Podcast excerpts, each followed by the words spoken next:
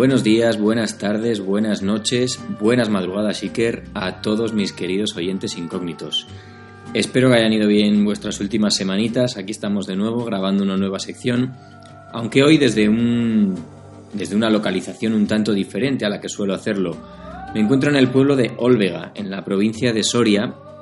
Estoy en un hotelito grabando desde la habitación.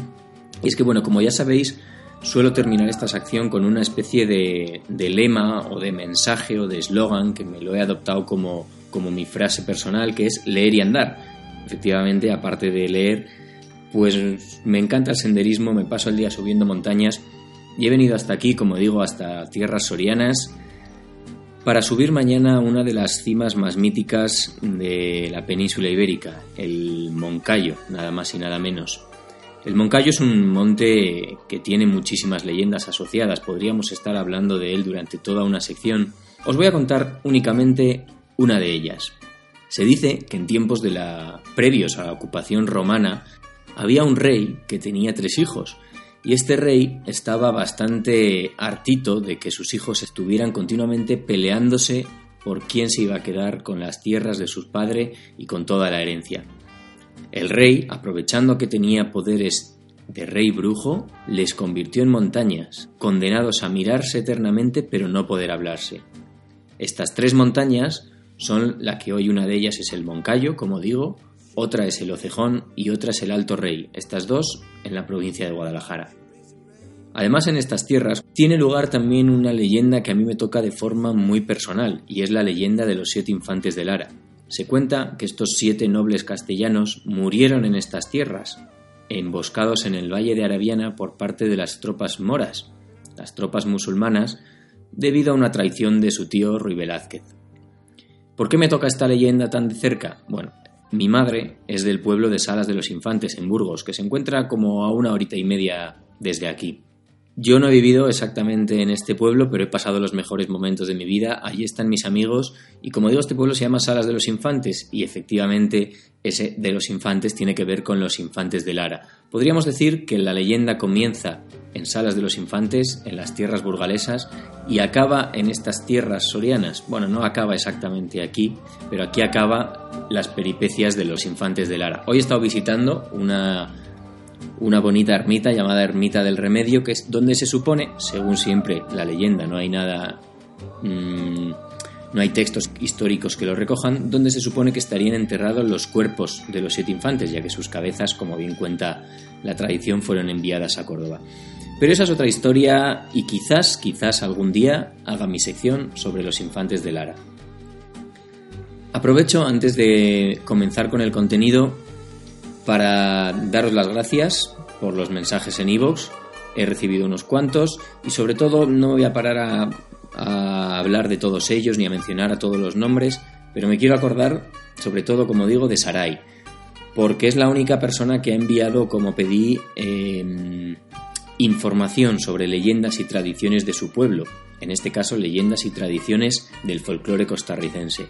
Sarai, te prometo que no demasiado tarde habrá algún programa que esté dedicado a los mitos y leyendas de Costa Rica. Así que muchas gracias por tu envío.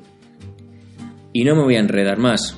Como digo, estoy ya preparado para mañana subir este montecito en estas tierras frías, frías, frías. Para el que no conozca, sobre todo los que sois de, de Latinoamérica, nunca hayáis oído hablar de la provincia de Soria o de la provincia de Burgos, que está aquí al lado, pues podríamos decir que son de las provincias más frías de España y para que no haya demasiada diferencia entre la climatología que me rodea y la climatología de nuestro personaje de hoy, vamos a hacer un viaje virtual hasta uno de los países de Europa del Norte.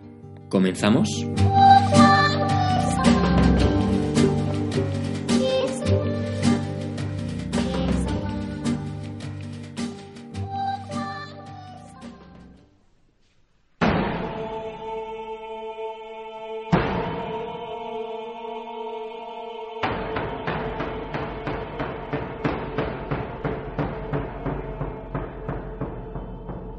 Como bien sabéis, la mayor de mis pasiones es la mitología. Y como buen amante de la mitología, mi género narrativo favorito es el de la epopeya. ¿Qué es una epopeya? Una epopeya es una narración generalmente en verso, en forma de poema épico, de hazañas, de hechos, de historias, de leyendas dignas de mención para un pueblo, algo que suele ser al final casi orgullo nacional. Suele estar protagonizada por los héroes, los héroes legendarios de estos pueblos y normalmente vamos a encontrar dioses, personajes mitológicos, todo tipo de seres. Epopeyas famosas las conocéis todos, las más conocidas, las más estudiadas, son las de la mitología clásica, las de la antigua Grecia, como podría ser la historia de Troya en la Iliada o la Odisea, ese viaje mitológico de Odiseo, de Ulises. En India nos vamos a encontrar con mi querido Ramayana y por supuesto con el Mahabharata, en la antigua Mesopotamia con la epopeya de Gilgamesh y también en América vamos a encontrar historias como el Popol Vuh, por ejemplo. En Europa, en el norte, tenemos las Edas y el Kalevala, que es la gran epopeya finlandesa. También hay un libro que para mí es uno de mis libros favoritos, si no el favorito, que leí por primera vez con mis 14 años más o menos y que muchos conocéis, que es el Silmarillion, que aunque es una epopeya, digamos, inventada, tiene todas las características de una epopeya clásica y para mí está en, ese Olimpo de las grandes obras maestras literarias relacionadas con mitología, insisto, aunque sea una mitología inventada por el gran maestro Tolkien. Hoy os traigo, como no podía ser de otra manera, una epopeya, pero una epopeya que no tiene nada que ver con cualquiera de las conocidas. Como ya sabéis, siempre me gusta traeros historias que están lejos de los grandes circuitos del conocimiento actual, de las que no se ha hablado demasiado en conferencias, en documentales, en internet, para que aprendáis cosas nuevas y si queréis podéis, podáis investigar más. Para conocer al personaje protagonista de la epopeya de la que vamos a hablar hoy, nos tenemos que ir hasta Estonia. Espero que hayáis oído hablar alguna vez de Estonia. Por lo menos, aunque sea como rival de España en Eurovisión o en los partidos de clasificación para la Eurocopa. Y ojito que con esto ya os he dado alguna pista, es decir, Eurovisión, Eurocopa, estamos hablando de un país europeo. Estonia es una de las repúblicas bálticas, Estonia, Letonia y Lituania por ese orden nos la sabemos además.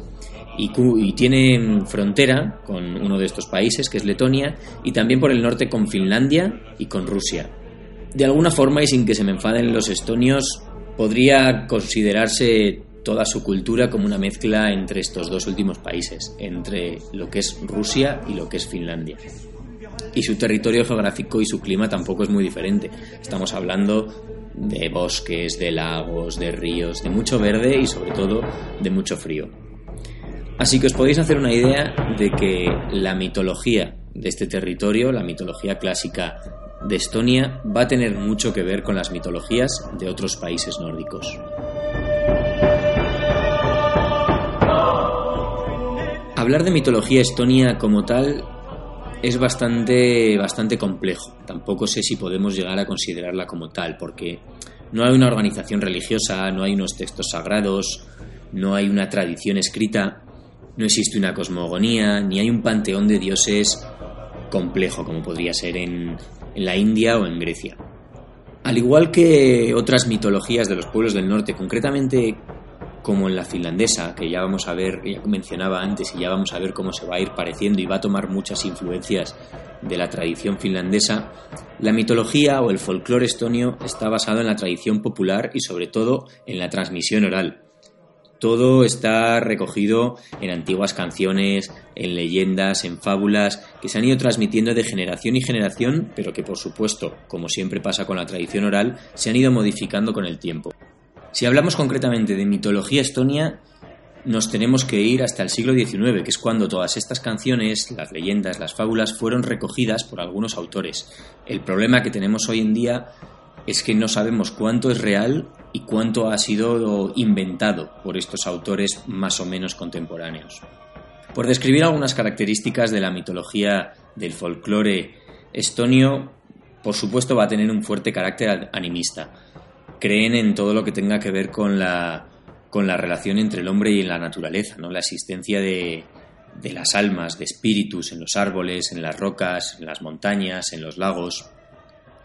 Existe una explicación de fenómenos naturales, igual que pasa en, en las sagas islandesas con Thor, que es el dios del trueno, Y existirán algunos mitos sobre la creación del mundo, se cuenta cómo nace la luna, cómo nace el sol, las estrellas, la tierra. En general, como digo, con mucha relación con todos los pueblos del norte, con todos los pueblos celtas. Uno, uno de los personajes más característicos de la, de la mitología y del folclore estonio son los gigantes. Estos gigantes son los que provocan muchos de los grandes fenómenos naturales, como terremotos, caída de rocas, etc. Y de todos estos gigantes hoy nos vamos a centrar en uno de ellos. Nos vamos a centrar en el personaje más conocido de la mitología estonia.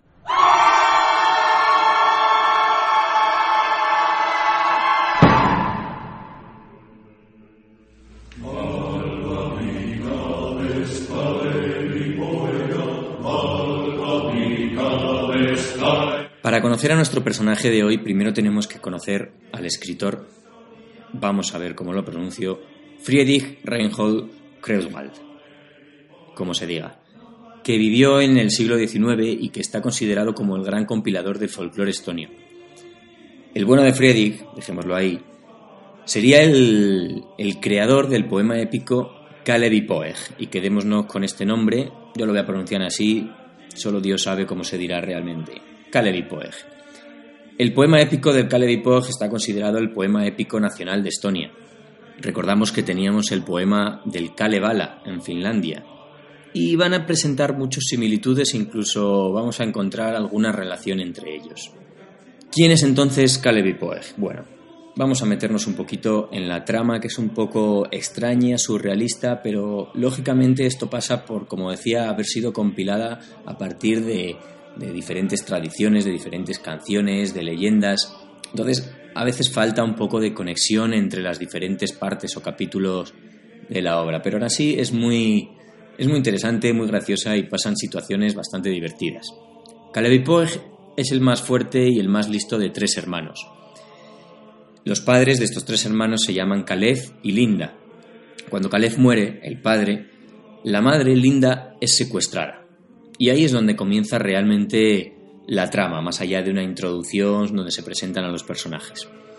Si nos damos cuenta, la trama, del secuestro, generalmente del secuestro de una figura femenina, es bastante común a, las epopeyas y es de ahí donde se inicia la acción y donde el héroe se pone en movimiento para tratar de rescatarla. Esta misma trama, más o menos, la vamos a encontrar en el Ramayana, ¿no? cuando secuestra eh, Ravana, el, rey de los Raksasas, secuestra a Sita y Rama eh, acude a buscarla y lo vamos a encontrar también en la Iliada, de alguna, de, alguna otra manera. No es realmente un secuestro, pero Helena acaba con París y ahí se monta la de Dios. Como decía, la trama es bastante surrealista. Aparecen y desaparecen personajes, hay demonios y todo tipo de objetos mágicos.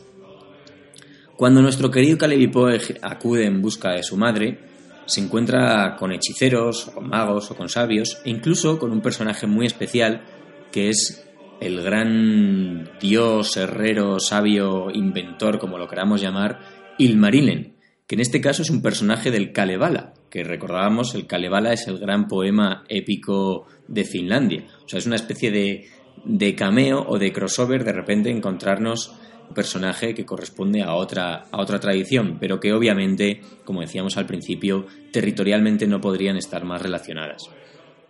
El bueno de, del Marilyn le da una espada mágica y poderosísima a Poeg para que consiga liberar a su madre. Pero bueno, eh, se pone un poco nervioso, se pone a probar la espada a ver si realmente es tan poderosa como le han prometido y acaba destruyendo la forja del Marinen provocando, como nos podemos imaginar, un pequeño mosqueo en este dios herrero. Y no solo eso, sino que en un descuido acaba cortando la cabeza al propio hijo de Ilmarinen. Este se enfada un poquito, un poquito más y acaba maldiciendo la espada.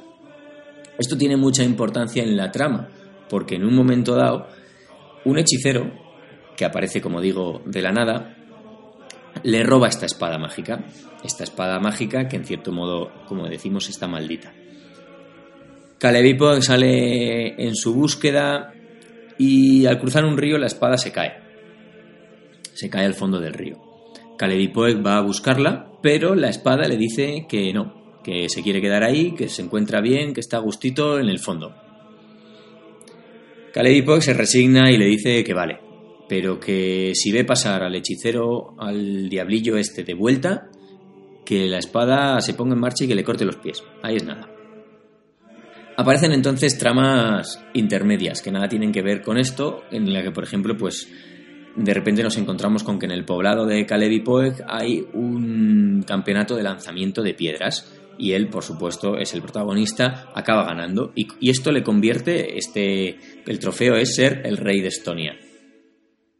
Volviendo a la trama principal, Caleb vuelve al lugar donde habíamos hablado anteriormente, a este río, porque acude de nuevo en búsqueda del diablillo. Y se olvida, se olvida de la promesa que le había hecho la espada y cruza el río y como la promesa realmente era que cortara los pies al primero que cruzara ese río, pues la espada le corta los pies al propio Caleb y y pues ya se sabe lo que pasa cuando te cortan los pies. Mueres.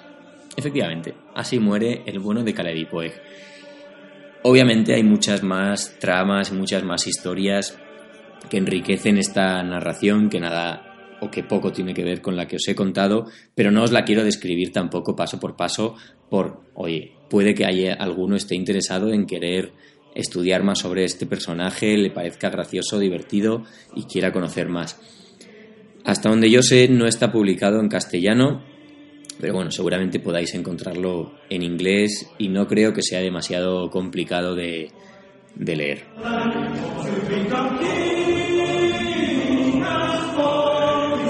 Como siempre, bueno, pues aquí os dejo la pildorita, aquí os dejo un personaje que es el bueno de Kalevi Poeg, el gran gigante, el gran héroe de la mitología estonia, que estoy seguro, seguro que la gran mayoría de vosotros nunca había oído hablar de. A partir de ahora voy a hacer una, una recomendación literaria al finalizar cada, cada sección. si hemos hablado al principio de leer y andar, pues leer es esa, esa gran gran, gran, gran pasión que tengo cuando buenamente dispongo de algo de tiempo y quiero acabar cada una de estas secciones recomendándoos un libro de lo que sea. En este caso he mencionado ya el, el libro de, que os voy a recomendar que tenga que ver con la sección de hoy y sería el Kalevala. Ya he mencionado que es el gran poema épico, la gran epopeya finlandesa. Está publicada en castellano, en numerosas editoriales, en diferentes ediciones es bastante cortita, no tiene nada que ver con un tocho como os podáis imaginar, un Mahabharata o una Odisea. No, el Kalevala es bastante cortito y estoy seguro que en menos de una semana os lo habéis leído y así conocéis un poco más de lo que son la, mitología nórdica, pero no relacionada con las Edas, es decir, con los dioses que, que son más conocidos como Thor, Odin o Loki.